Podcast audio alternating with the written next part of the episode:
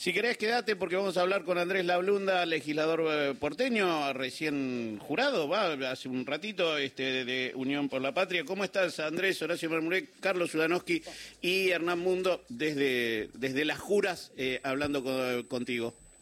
¿Qué tal, Horacio, eh, Carlos y Hernán, y bueno, y a toda la audiencia la serie de bueno, estábamos repasando las palabras del asumido jefe de gobierno que en, así con, con, cinco, cinco, seis carillas este, planteó ya lo que podríamos decir una continuidad y un cambio eh, en la forma de gobernar la ciudad, entendiendo que parecería que algunas cosas se van a endurecer para con la protesta social en principio.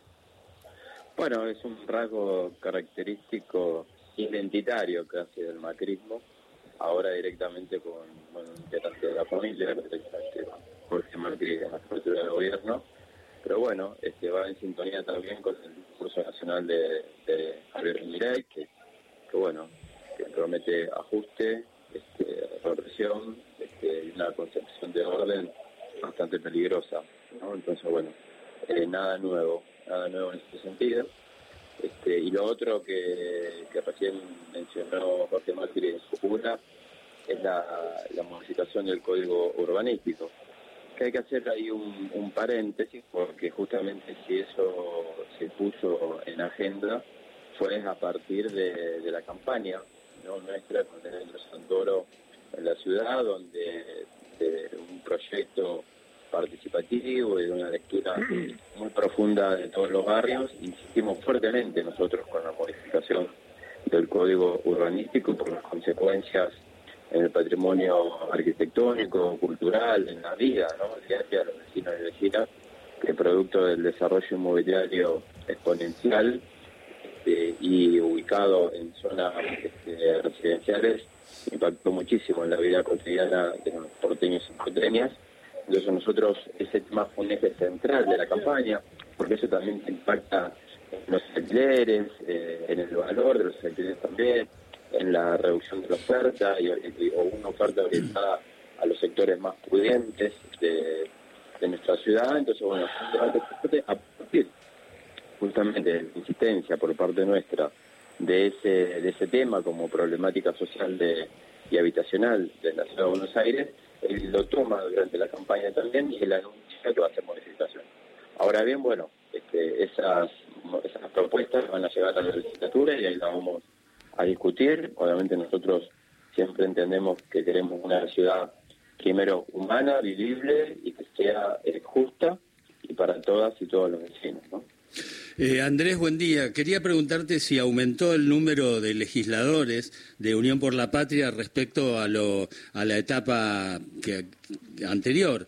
Eh, digo porque durante todos estos años recibimos testimonios de legisladores de Unión por la Patria doloridos por, por, por, por permanecer siempre en minoría, por perder casi todas las votaciones. Mira, la, composición de, la legislatura de la ciudad, que tiene 60 eh, legisladores, actualmente hoy el bloque eh, con mayor cantidad de legisladores y legisladoras es el de Unión por la Patria, que tiene 18 legisladores. Después eh, vamos por más, que es el, PROMA, la coalición cívica son 15.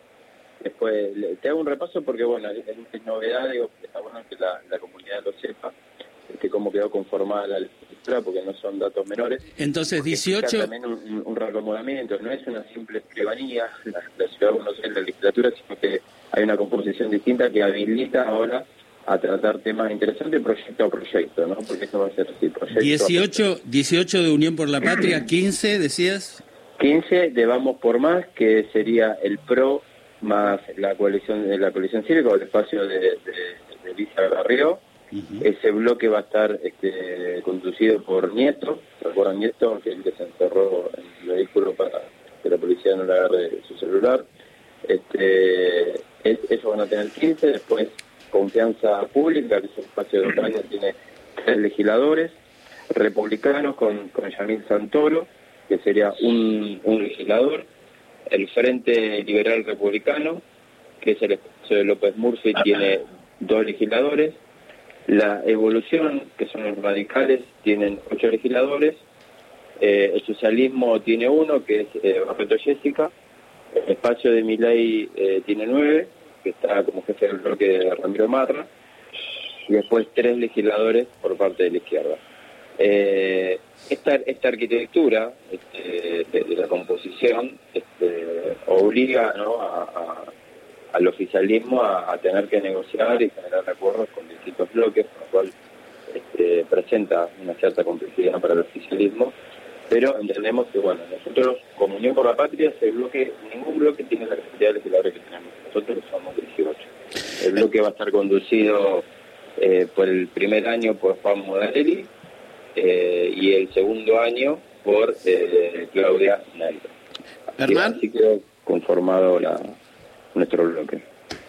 Diputado de la Blunda, buen día. Hernán Mundo, soy. Eh, quería consultarle, más allá de que usted no forma parte de lo que es la mm, presencia ahora mismo en la sesión del tratamiento del presupuesto 2024, ¿qué se sabe sobre las partidas en seguridad. Es cierto que la ciudad eh, prevé tener más fondos y que eso tiene que ver con fundamentalmente la protesta callejera, apuntarle a, eh, de alguna manera, eh, restringir o trabajar en lo que han dicho Waldo Wolf y también el propio Néstor Grindetti de impedir que haya, por ejemplo, cortes de calles.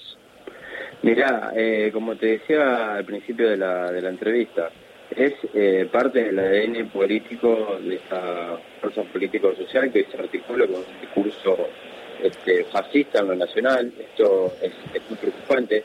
Eh, son detalles del presupuesto, no, lo organicé, lo voy a analizar el día de mañana. Yo asumo el lunes este, como legislador y seguramente los temas de seguridad van a ser de, de mi preocupación. Este, todavía tampoco están definidas las las comisiones y quiénes vamos a integrar las comisiones.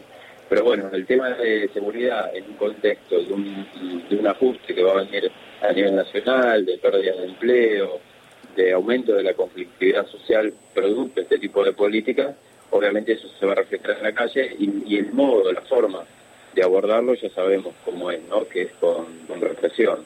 Entonces, este, con más presencia policial, entonces ahí, este, justamente ayer mi jura fue en relación al, cumplimiento irrestricto a los derechos humanos. Nosotros entendemos que ese debe ser un, eje articulador y de, protección y defensa de los derechos de los ciudadanos y ciudadanas en la ciudad de Buenos Aires.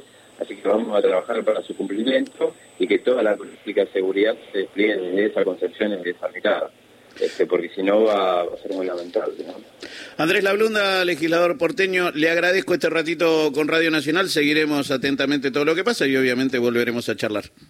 Bueno, este, un gran abrazo, este, un saludo para todos y todas y a disposición para, para esta nueva etapa que, que bueno, va a ser muy difícil, este, muy conflictiva este, esta mirada y esta llegada del, del anarcocapitalismo, el fascismo como práctica social en nuestro país es inédito, bueno, y hay que estar muy preparados, este, organizados y con mucha conciencia de nuestros derechos logrados, ¿no?